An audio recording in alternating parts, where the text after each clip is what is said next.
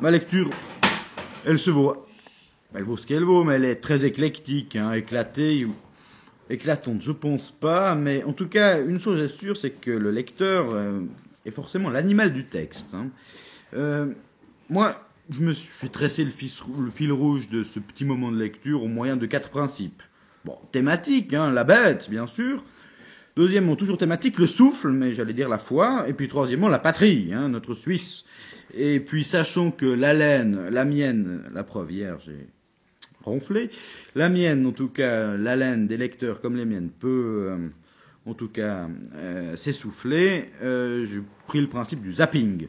C'est-à-dire que, selon une métaphore un peu moins anglaise, le principe du coq à l'âne. Alors, c'est les bestioles, mais principe du coq à l'âne qui nous permet parfois de, ben, de zapper et puis de survivre à la télévision en faisant les robots. Nouvelle bestiole de notre XXe siècle. Zappons donc, et plus précisément, zappons pour certains, parce que la première lecture sera un bout de la Bible. Donc j'espère que vous avez été au culte et que vous êtes encore imprégnés euh, de la bonne parole. Euh, bon, seulement c'est pas la même chose de lire un psaume ici, euh, petit comité, que, bon, j'ai dit là-bas, dans un lieu saint, à tout le moins. Le souffle n'est pas le même, l'animal qui habite le texte est différent. Il y a donc une bête entre les lignes, proportion non gardée. Euh, il me semble qu'en lisant un peu la Bible, tout chrétien repenti ou non a connu ses premiers émois érotiques grâce au cantique des cantiques, enfin, euh, et à ces torrides métaphores animales. Hein. Heureusement, dans la Bible, les différentes apparitions d'une sale bête, euh, bon ben, il y en a une première qui rend possible la sexualité, vous la connaissez tous, euh, mais il y en a une autre, c'est le Léviathan, qui tempère pas mal nos ardeurs. Hein le Léviathan, qu'il soit un dinosaure ou un crocodile, ou alors l'origine d'un contrat social, euh, je pense à Hobbes là, bah, demande aux personnes autorisées, voire autoritaires, de trancher. Ça, je, ne le ferai pas. Bon, ici, dans le passage que je vais lire, il est seulement question de le voir juste surgir dans un psaume. Le psaume 104 est de constater que Dieu sait le nourrir, heureusement. Euh, alors, psaume 104, Bien, je ne suis pas M. Schützweg-Gebel et sans aucune ironie, euh, c'est comme un beau texte. Il fait des vents ses messagers, des flammes de feu ses serviteurs. Il, c'est Dieu. Il conduit les sources dans des torrents qui coulent entre les montagnes. Elles abreuvent tous les animaux des champs, les ânes sauvages qui étanchent leur soif. Les oiseaux du ciel habitent sur leurs bords et font résonner leur voix parmi les rameaux. De sa haute demeure, il arrose les montagnes, la terre est rassasiée du fruit de tes œuvres. Il fait germer l'herbe pour le bétail et les plantes pour les besoins de l'homme, afin que la terre produise de la nourriture. Le vin qui réjouit le cœur de l'homme et fait plus que l'huile resplendir son visage, et le pain qui soutient le cœur de l'homme. Les arbres de l'Éternel se rassasient, les cèdres du Liban qu'il a plantés. C'est là que les oiseaux font leur nid, la cigogne a sa demeure dans les cyprès les montagnes élevées sont pour les boucs sauvages. Il a fait la lune pour marquer les temps. Le soleil sait quand il doit se coucher. Tu amènes les ténèbres et il est nuit. Alors tous les animaux des forêts sont en mouvement. Les lionceaux rugissent après la proie et demandent à Dieu leur nourriture. Le soleil se lève, ils se retirent et se couchent dans leur tanière. L'homme sort pour se rendre à son ouvrage et à son travail jusqu'au soir. Que tes œuvres sont en grand nombre, ô Éternel, tu les as faites avec sagesse, la terre est remplie de tes biens. Voici la grande et vaste mer, là se meuvent son nombre des animaux petits et grands, là se promènent les navires, et ce Léviathan que tu as formé pour se jouer dans les flots. Tous ces animaux espèrent en toi, y compris Léviathan, pour que tu leur donnes la nourriture en son temps. Tu leur donnes, et ils la recueillent. Tu ouvres ta main, et ils se rassasient de tes biens. Tu caches ta face, ils sont tremblants. Tu leur retires le souffle, ils expirent, et retournent dans leur poussière. Tu envoies ton souffle, ils sont créés, et tu renouvelles la face de la terre. Bien, c'était le souffle divin psaume 104. Il y avait beaucoup de bestioles quand même. Je reste euh, Zapon et je reste dans le dans le côté religieux, pour penser à une représentation. Euh, où est-ce que j'ai mis ma feuille Ça s'arrête pas. Et euh, je pensais vous lire maintenant puisqu'il vient d'être question de Sainte Seine euh, dans l'église à côté, euh, je pensais vous dire la représentation d'une scène euh, de la Sainte Seine dans les Alpes en Suisse. C'est un auteur suisse, un, auteur très peu connu. il habitait pas mal en France, donc c'est un écrivain transplanté. C'est le père spirituel de Ramus, c'est Edward Rod. C'était même son agent commercial, on peut le dire. Il écrit vers 1910. C'est vraiment une, formidable description de microbes et de tuberculeux à la Sainte-Seine, justement, euh, dans un sanatorium de nos Alpes. Donc là, c'est plus les, grandes bêtes, euh, comme le Léviathan, on ne sait pas trop ce que c'est, ou les, ou les créatures de Dieu. Là, c'est des microbes. Hein. Alors, son livre s'appelle Le pasteur pauvre. Le crime du pasteur pauvre, c'est qu'il avait une vigne. Et voilà que pour qu'une de ses ouailles, encore une bestiole, euh, signe la tempérance, il a vendu sa vigne, parce que le, monsieur, en, conséquence, battait sa femme, euh, dont il est question, battait sa femme, et euh, il lui dit, écoute, moi j'arrête de boire, si toi tu vends ta vigne, pasteur. Et le pasteur a vendu sa vigne. Seulement ici, dans le laveau, vendre sa vigne, c'est la chose la pire qu'on puisse faire. Alors, ce pauvre pasteur se retrouvera exilé à la montagne, et il sera contraint de donner la Sainte Seine à des tuberculeux. Le problème, c'est qu'il connaît les microbes des bestioles et qu'il ne sait plus quoi faire. Est-ce qu'il doit leur donner la Sainte Seine ou pas, étant donné que c'est contagieux? Alors, le pasteur, ça s'appelle le pasteur, le pasteur chapitre s'appelle Les microbes du pasteur Coche. C'est vraiment pas connu comme texte. Il est assez savoureux. Le pasteur Coche était maintenant connu comme le loup blanc dans tout le canton de Vaud pour avoir arraché sa vigne afin de mettre sa conduite d'accord avec ses idées et de corriger le forgeron Tribolet qui battait sa femme quand il avait bu. Personne ne lui savait gré d'un sacrifice que son extrême pauvreté et l'accroissement régulier de sa famille, croissée et multipliée, rendaient plus méritoire. Au contraire, ses paroissiens continuaient à lui reprocher comme un sacrilège et l'on punissait par mille tracasseries. Alors, ils doivent le muter, puisqu'il a vendu sa vigne pour sauver un alcoolique, qui d'ailleurs est retombé dans l'alcool très peu de temps après. Ils le mutent dans un sanatorium dans les Alpes. Les Alpes sont peuplées de tuberculeux au 19e. On leur faisait, bon, on les engraissait tels des animaux, et on leur faisait respirer l'air pur. Mais bon, le pauvre, il est muté là-bas. Et voilà qu'un jour qu'il distribuait la Sainte Seine, en récitant selon l'usage les versets de l'Évangile qui lui venaient à la mémoire, M. Coche entendit un accès de tout éclater parmi les fidèles. Le malade s'efforçait vainement de la contenir. Secoué jusqu'au fond de sa poitrine ravagée, il tomba en avant, les deux mains appuyées au dossier du bon voisin, la tête sur ses mains, et il toussa pendant deux ou trois minutes. Les assistants se regardaient avec angoisse, et les voûtes de la vieille église résonnaient lugubrement. Il lui donne quand même l'hostie, le quignon de pain, et puis il prononça les belles paroles que saint Jean prête au Christ, annonçant la mort prochaine. Vous serez dans la tristesse, mais votre tristesse sera changée en joie. Et le malade, ayant reçu la scène, s'éloigna derrière lui, et derrière lui venait une fille du village, une de ces belles fleurs de force et de sève et de santé, comme ils sont épanouis sur le bon sol vaudois.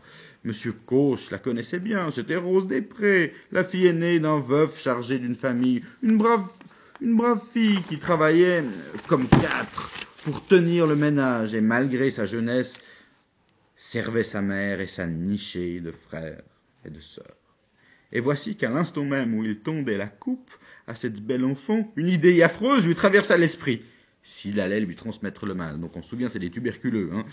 Alors, ce qu'il va faire, c'est qu'il va prendre la Sainte Seine, enfin pardon, le, le, son du Christ, et le faire analyser par un docteur. Alors, le docteur prend le, le, je ne sais pas si c'est autorisé par, l'Église ou pas. Normalement, ça, ça doit être euh, vilipendé, ce genre de choses. Mais enfin, il, prend le, le, vin consacré et l'analyse et l'inocule à des cobayes.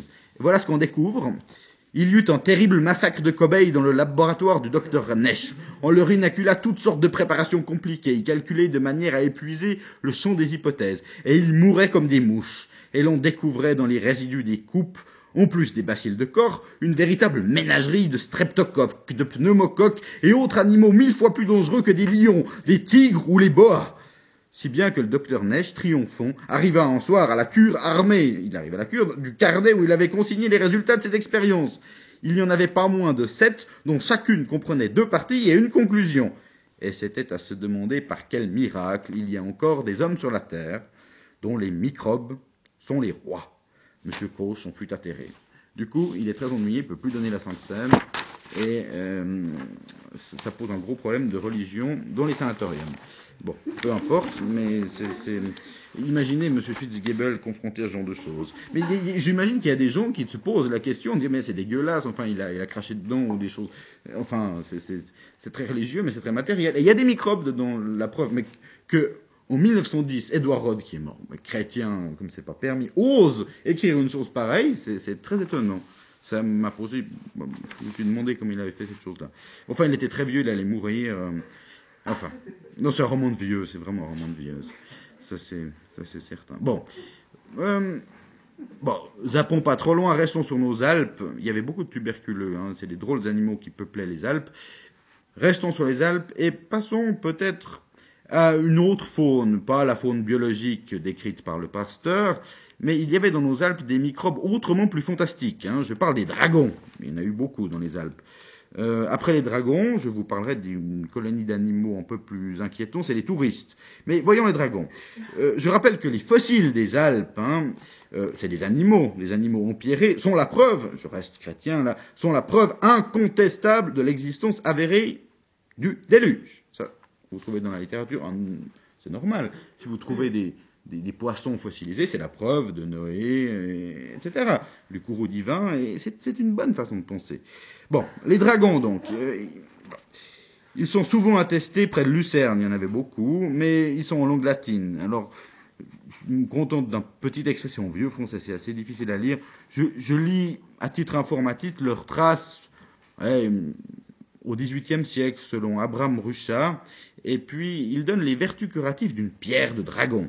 Euh, Ruchat publie vers 1714 après lui, les dragons sont un peu plus discrets. Hein. Ils disparaissent des Alpes. Bon, qu'à cela ne tienne, on peut lire des récits de chasse aux chamois, et puis après les touristes. Alors, voyons les, les dragons. Excuse-moi, d'où la fonte des glaciers ah mais la, fonte des glaciers, c'est un gros problème. Maintenant, les glaciers régressent. Hein. Ça, on, est certain que les glaciers régressent. A des théories.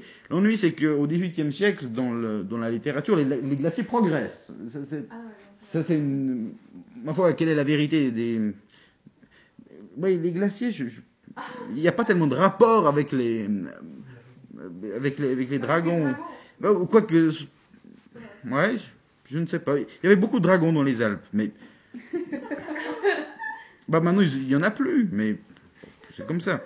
Bon, Ruchat, il dit il ne faut pas oublier qu'il y a euh, dans une maison illustre de Lucerne une pierre de dragon. Lui, il va voir la pierre, hein, qui est une merveille de la nature et l'une des plus grandes raretés qui puissent se voir. Un paysan la trouva au milieu du XVe siècle.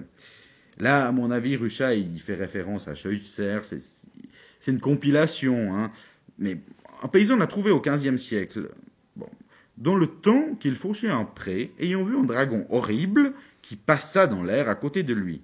Il tomba en défaillance, s'étant relevé, il vit du son caillé que le dragon avait répondu, et une pierre au milieu de ce son, laquelle il recueillit. Il demeura dans sa maison durant trois générations, donc c'est la pierre, et depuis elle parvint à un bourgeois de Lucerne. Elle est plus dure que le marbre, et aucun fer ne peut faire la moindre brèche. Elle est ronde, à peu près comme une boule, partagé en trois compartiments comme en globe, en trois zones, dont les deux extérieurs sont bruns et d'une couleur noirâtre, tirant sur le rouge, et celui du milieu est blond, tirant sur le jaune et marqué de diverses couleurs. Elle est du poids de 9 onces. Elle a des propriétés admirables pour guérir diverses maladies comme la peste, les pertes de sang, à hommes et femmes. Ah, ah, ah, quelles étaient les pertes de sang des femmes? Et toutes fortes euh, de flux immodérés. On a de tout cela des preuves authentiques qui ne laissent aucun lieu de douter de la vérité de ce que je viens de dire. C'est quand même il y a 280 ans. Hein. C'est pas si loin cette, histoire-là. Je me demande. Maintenant, les élixirs des Alpes, c'est pas des pierres de dragon, mais il y en a toujours. Bon, après les dragons, sur nos Alpes, il y a euh, quand même l'incontournable, c'est le, les rachis de chamois. Hein. Donc des dragons, des tuberculeux infectés, euh, des montagnards. Bah, sur nos Alpes, il y avait aussi des montagnards. À une certaine époque, on les considérait comme euh, encore une fois pour être en rapport avec les animaux, comme zoophiles. Effectivement, les, montagnards, à force de tout, le temps côtoyer leurs bêtes, bon, on en fait des, dessins maintenant, mais il y a vraiment une tradition médiévale qui, pose les montagnards comme zoophiles. À force d'être toujours avec leurs bêtes, eh ben, ils succombent. Il faut bien qu'ils assouvissent leurs instincts. Euh, après, les, bergers deviennent, alors ça, ça, redevient les bergers de Virgile, ils sont avec des rubans, ils roucoulent, mais enfin, ça reste comme des animaux quelque part. Bon, de toute façon, une chose est certaine, le diable habite dans les montagnes, ça tout le monde le sait. Bon, euh, les chamois au XIXe siècle, c'est une chose qui, qui, hypnotise une génération. Maintenant, on percevra la chasse aux chamois de façon différente. Euh, la protection de la nature, on verra pas avec euh, le même héroïsme une chasse aux chamois. Euh, toutefois, on peut dire que depuis bon, Bourrit et Alexandre Dumas, les récits de voyageurs pourraient constituer une littérature, voire toute une, bibliothèque du chamois, hein, répétant invariablement sous des formes différentes les mêmes histoires.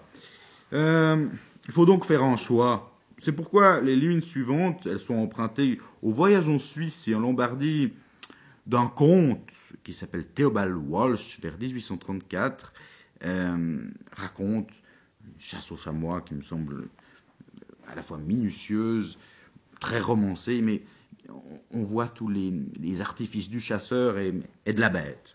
Voyons cela. Voici plusieurs des ruses qu'ils emploient, donc les chasseurs de chamois, ils, voici plusieurs des ruses qu'ils emploient pour mettre en défaut la vigilance et la finesse de ces animaux. Quelquefois, le chasseur fiche dans la glace son bâton surmonté de son bonnet afin de distraire l'attention des chamois dont il cherche à tourner la position, en faisant de longs circuits où chaque pas exposerait la vie de tout homme non habitué à des courses périlleuses. D'autres fois, il se place à quatre pattes au milieu d'un troupeau de chèvres, après s'être attaché sur le dos un petit sac rempli de sel. Il avance de la sorte, inaperçu et entouré des chèvres qui lèchent ce sel dont elles sont très friandes. Lorsqu'il se croit à portée, c'est-à-dire lorsqu'il peut distinguer la cambrure des cornes de sa victime, il s'accroupit, saisit sa carabine, qu'il traînait derrière lui, tire et manque rarement son coup.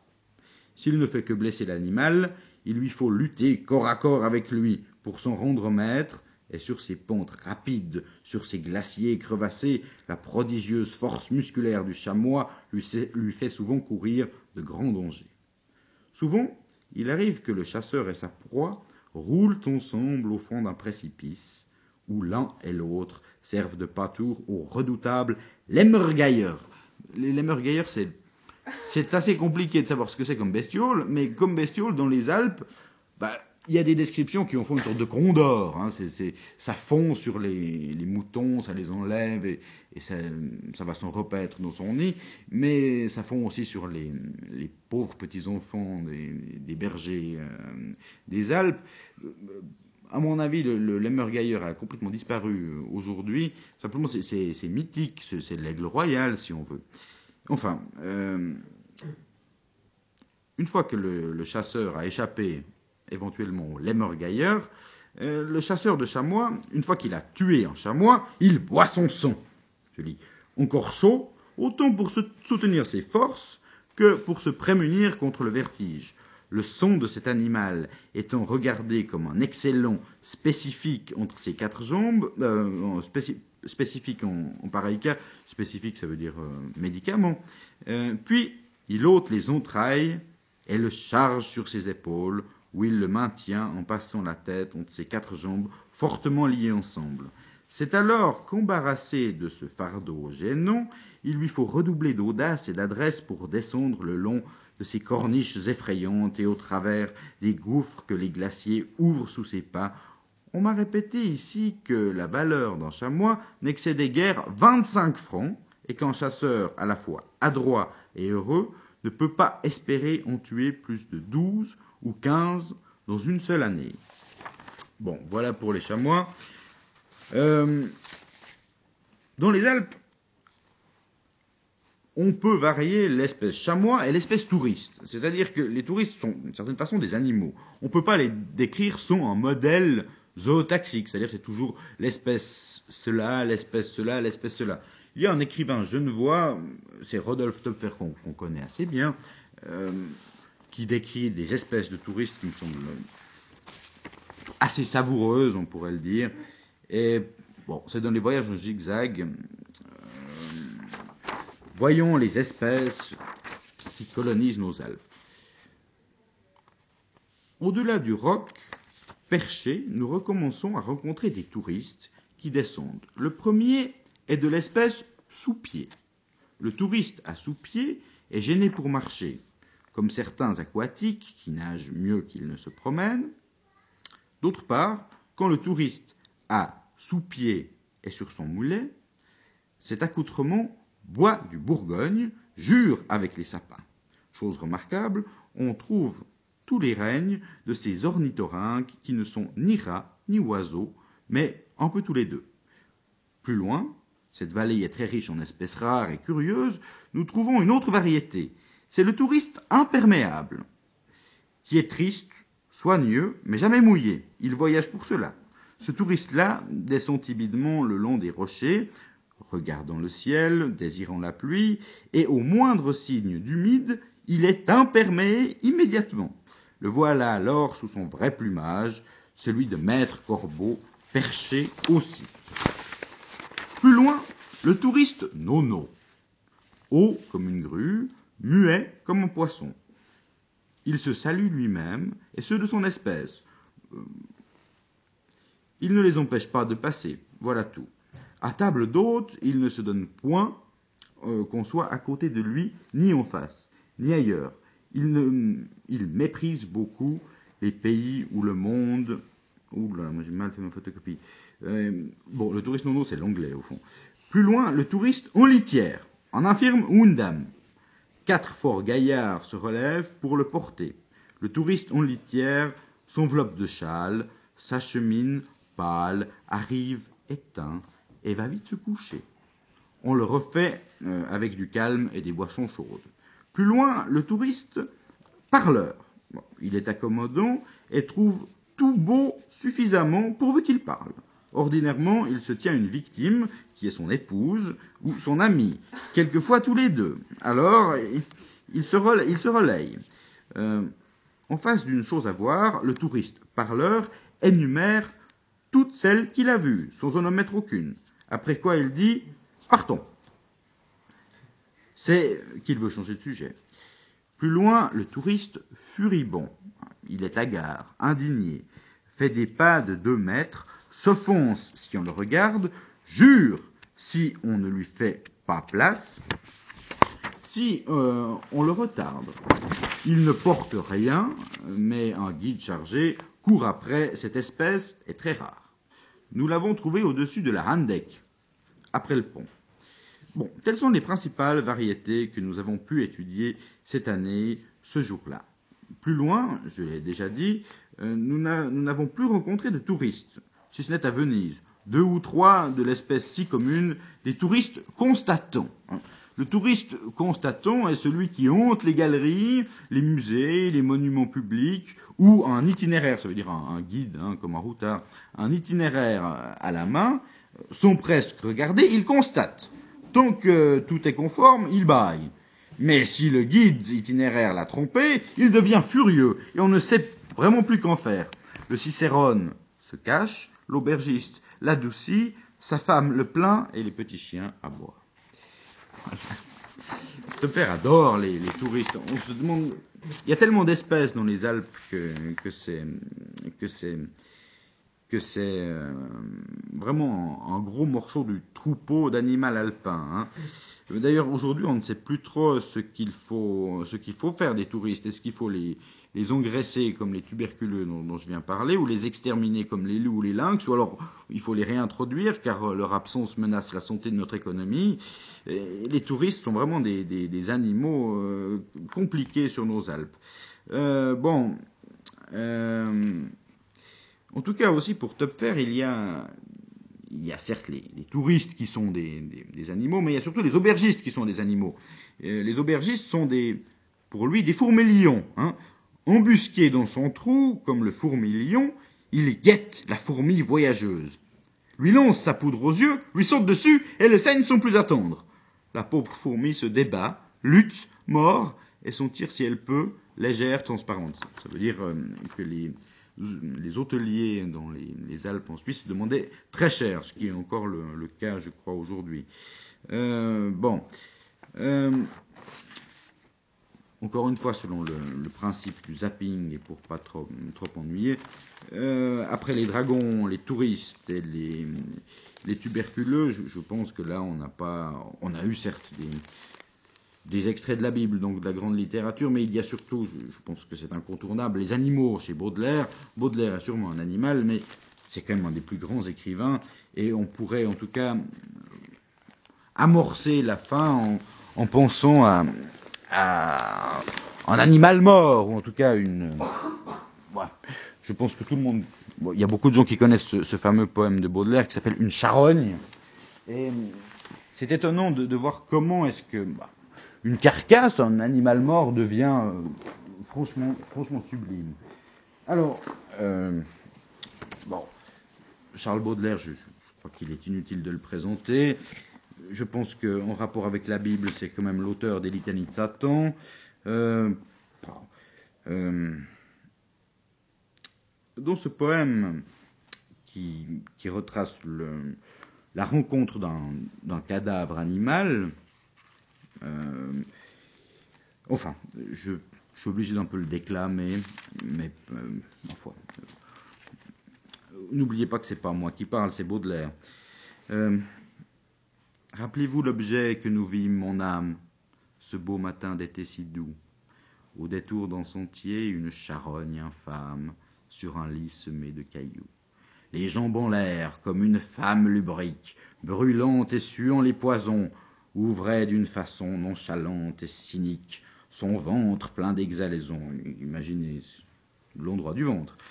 Le soleil rayonnait sur cette pourriture comme afin de la cuire à point et de rendre au centuple à la grande nature tout ce qu'ensemble elle avait joint. Et le ciel regardait la carcasse superbe comme une fleur s'épanouir. La puanteur était si forte que sur l'herbe vous crûtes vous évanouir. Les mouches bourdonnaient sur ce ventre putride, d'où sortaient de noirs bataillons des larves qui coulaient comme un épais liquide le long de ces vivants haillons. Tout cela descendait, montait comme une vague, où s'élançait en pétillant. On eût dit que le corps enflé d'un souffle vague vivait en se multipliant. Et ce monde rendait une étrange musique, comme l'eau courante et le vent, ou le grain qu'en vanneur d'un mouvement rythmique agite et tourne dans son vent. Les formes s'effaçaient, n'étaient plus qu'un rêve, une ébauche lente à venir, sur la toile oubliée que l'artiste achève seulement par le souvenir. Derrière les rochers, une chienne inquiète nous regardait d'un œil fâché, épions le moment de reprendre au squelette le morceau qu'elle avait lâché. Et pourtant, vous serez semblable à cette ordure, à cette horrible infection, étoile de mes yeux, soleil de ma nature, vous mon ange et ma passion. Oui, tel vous serez, ô reine des grâces, après les derniers sacrements, quand vous irez sur l'herbe et les floraisons grasses, moisir parmi les ossements. Alors, ô ma beauté, dites à la vermine, qui vous mangera de baisers, que j'ai gardé la forme et l'essence divine de mes amours décomposés. Ah, Baudelaire. Tout de même. Bon, il y en a un autre, il, y a beaucoup d'animaux chez Baudelaire. Il y en a un autre, c'est dans le spleen de Paris, c'est le chien et le flacon. C'est- très court. Euh, voyons comment les humains utilisent toujours les chiens pour leur faire dire ce qu'ils ont bien envie de dire. Baudelaire écrit Mon beau chien, mon bon chien, mon cher toutou, approchez-vous, venez respirer un excellent parfum acheté chez le meilleur parfumeur de la ville. Et le chien, en frétillant de la queue, ce qui est, je crois, chez ces pauvres êtres, le signe correspondant du rire ou du sourire, s'approche et pose curieusement son nez humide sur le flacon débouché, puis, reculant soudainement avec effroi, il aboie contre moi en manière de reproche. Ah, misérable chien, si je vous avais offert un paquet d'excréments, vous l'auriez flairé avec délice et peut-être même dévoré. Ainsi vous-même, indigne compagnon de ma triste vie, vous ressemblez au public à qui il ne faut jamais présenter des parfums délicats qui l'exaspèrent, mais des ordures soigneusement choisies. À vous de juger si une charogne était une ordure ou un parfum délicat. Je, ne sais pas. S'il nous reste, je pense, encore un petit moment, j'ai trouvé dans Huysmans, euh, c'est- un écrivain décadent de la fin du, après Baudelaire, juste après Baudelaire, j'ai trouvé une description de, de Vélé, euh, qui n'a absolument rien de réaliste, mais c'est le rapport que les paysans, décrits par Huysmans, peuvent avoir avec leur animal qui vèle. Et il me semblait que cette euh, description peut, être intéressante. Encore une fois, là, c'est pas du tout comme chez Edward Rod, où alors euh, euh, la patrie est exaltée. Euh, chez Huysmans, euh, les paysans sont, ouais, au fond, des, animaux, pas forcément zoophiles, mais la description de cette vélée, à mon avis, vaut, vaut la peine. Donc, une vache accouchant chez, chez Huysmans, bon, euh, lisons. Euh, il entra dans l'étable, assourdi par les piaillements de Norine, qui baisait sur les bajoux sa vache, dont les mugissements s'accéléraient en se prolongeant. Euh, J'ai idée que ça va être, dit le berger, qui enleva son gilet à manche et recula sa casquette sur la nuque. Des formes pointues de pieds se dessinaient dans le ballon diaphane qui sortait de la vache. Le berger creva l'enveloppe et les pieds apparurent, puis, tout à fait crus, mais saignants, comme ces pieds de mouton mal cuits servis dans des restaurants au prix infime. Et Jacques, resté sur le seuil, vit les deux hommes entrer sur le derrière de la vache, des bras nus et des mains enroulées de filasse à tirer, et euh, tandis que la bête ébranlait par ses beuglements l'étable. Bon sang de bon Dieu, tiens bon, mon homme. Non, non, va droit, c'est qu'il pèse le bougre. Et tout à coup, une masse gluante, énorme, déboula dans des éclaboussures et des glaires, sur un tas préparé de paille, pendant que l'entaille rouge ouverte sur la croupe de la vache se renfermait comme mue par un ressort. Et nom de Dieu, tiens-le, ah, le sacré cosaque, grondait l'oncle, en bougonnant. Le veau, il le tenait. Euh, Norine entra avec un seau fumant de vin. Ah, vous n'avez pas mis d'avoine dedans, demanda le berger. Non, mon homme. C'est bien alors, parce que voyez-vous, ça échauffe. Euh, si vous en aviez, mais mieux vaut pas. Et l'on approcha le seau de la bête, remise sur ses pattes, dont la vulve saignait des stalactites de morve rose. La lizarde, donc c'est la vache, la lizarde lapa le vin d'un trait. Alors Norine s'agenouilla et se mit à la traire. Elle avait l'air de sonner les cloches et les mamelles fusaient sous ses doigts humectés par une goutte de lait, une boue jaune bouillonnée de mousse. Tiens, bois, fit-elle à la vache, qui avala, euh, en deux coups de langue, la purée de ses pieds. Pour un veau, c'est un veau, dit le berger, en étanchant ses doigts avec un bouchon de paille. La tante Norine demeurait en extase, les mains tombées sur le ventre et jointes. La vache se remit à mugir. Ah, ça, t'as pas fini de beugler comme ça. Chameau clama Norine. Fous-y donc sur le museau à cette carne-là, reprit l'oncle, qui s'essuyait le front d'un revers de manche. Il n'y avait plus de fonfon et de fifi, plus d'appellations amoureuses, plus d'encouragement à bien véler. L'accouchement avait été fait, dont les plus simples, et le veau était né viable, en même temps que leur inquiétude pécuniaire était effacée. Leur tendresse avait pris fin. Il ne s'agissait plus maintenant que de se reposer en buvant un verre. Ils ils rentrèrent dans la cahute, et Norine sortit de l'armoire la bouteille à potion qui contenait de l'eau de vie, et elle emplit les verres, tout le monde trinqua, et les vida dans... C'est une... C'est une... Euh, est-ce qu'on arrive au bout ou... Moi, j'ai pas d'heure. C'est midi moins quart. Donc, on a encore le temps euh, de prendre... Euh, on pourrait prendre... J'avais écourté exprès une, une, chasse au chamois qui peut être...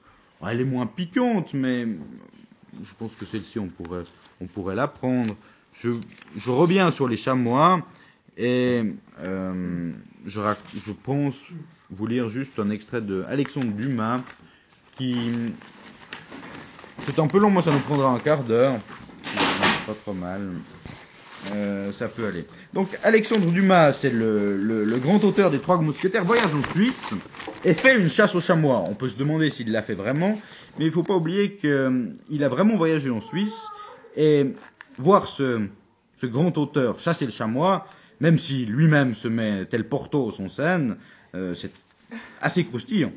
Euh, c'est le guide. Hein. Alors, Lehman est le guide d'Alexandre Dumas et ils partent chasser le chamois. Voyons comment ça se passe. On se souvient de, des descriptions de Walsh. Là, on est euh, à peine 20 ans après. Pardon, mais c'est quand même le mot. 20 ans après. Euh, Lehman me tint parole. À trois heures, il entra dans ma chambre, tout accoutré pour la chasse. Je sautai à bas de mon lit et, en un tour de main, je, fus prêt à mon tour. J'hésitais quelque temps entre ma carabine, qui portait plus juste et plus loin, et mon fusil, qui m'offrait la chance d'un second coup. Enfin, je me décidai pour mon fusil. Euh, je retrouverai tout, euh, je retrouvais tout, servis le reste du souper de la veille, mais il était trop bon matin pour que j'eusse envie de lui faire honneur. Je me contentais de remplir ma gourde de kirsch et de mettre un morceau de pain dans mon carnier. Lehman, donc c'est le guide, Lehman me vit faire et se mit à rire. Ne vous chargez pas trop, me dit-il, nous déjeunerons dans la montagne. En effet, il mit dans sa carnassière un paquet tout préparé, et qui me parut contenir un assortiment de provisions assez confortable. Nous nous mîmes en marche aussitôt, mais en prenant, mais en prenant, comme me l'avait dit Lehman, un autre chemin que celui de la veille. Au lieu de suivre la route comme nous l'avions fait jusqu'à euh, à Lucerne, nous la traversâmes et, piquant droit devant nous, à travers la plaine, nous arrivâmes au bout d'une demi-heure à un petit village que mon compagnon me dit se nommer Serrati. Douteux. Lorsque nous en sortîmes, nous nous trouvâmes sur le bord d'un charmant petit lac, tranquille, silencieux et argenté. Un ruisseau qui descendait du Glarniche et qui venait se jeter en bondissant sur les cailloux de ce charmant miroir des fées, troublait seul de son bouillonnement ce calme délicieux de la nuit. Nous le remontâmes jusqu'à sa source. Puis, arrivé là, Lehman s'engagea dans la montagne et, me faisant signe de le suivre, euh, car, euh, quoique nous fussions éloignés de l'endroit où nous comptions trouver le gibier, euh, nous, avons cela, en bout. Au reste, Lehman est un, un chasseur prudent et exercé. Euh, il avait appris à observer le vent, de sorte que, avec quelques précautions de notre part, il ne pouvait ni nous sentir, ni nous entendre. Nous marchâmes ainsi une demi-heure, à peu près dans les chemins assez difficiles, mais cependant encore praticables. De temps en temps, nous passions près de grandes nappes de neige que nous évitions de, peur du bruit euh, qu'elle eût fait en s'écrasant sous nos pieds.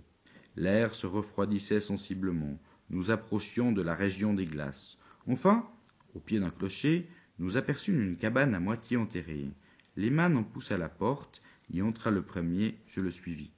Nous voilà arrivés, me dit-il, et ici nous pouvons parler, car il n'y a plus d'écho qui puisse nous trahir. Dans, dans un quart d'heure, le jour commencera à paraître, et alors nous irons prendre notre poste. Mais, lui répondis-je, ne vaudrait-il pas mieux aller nous placer pendant la nuit? Nous aurions une chance de plus.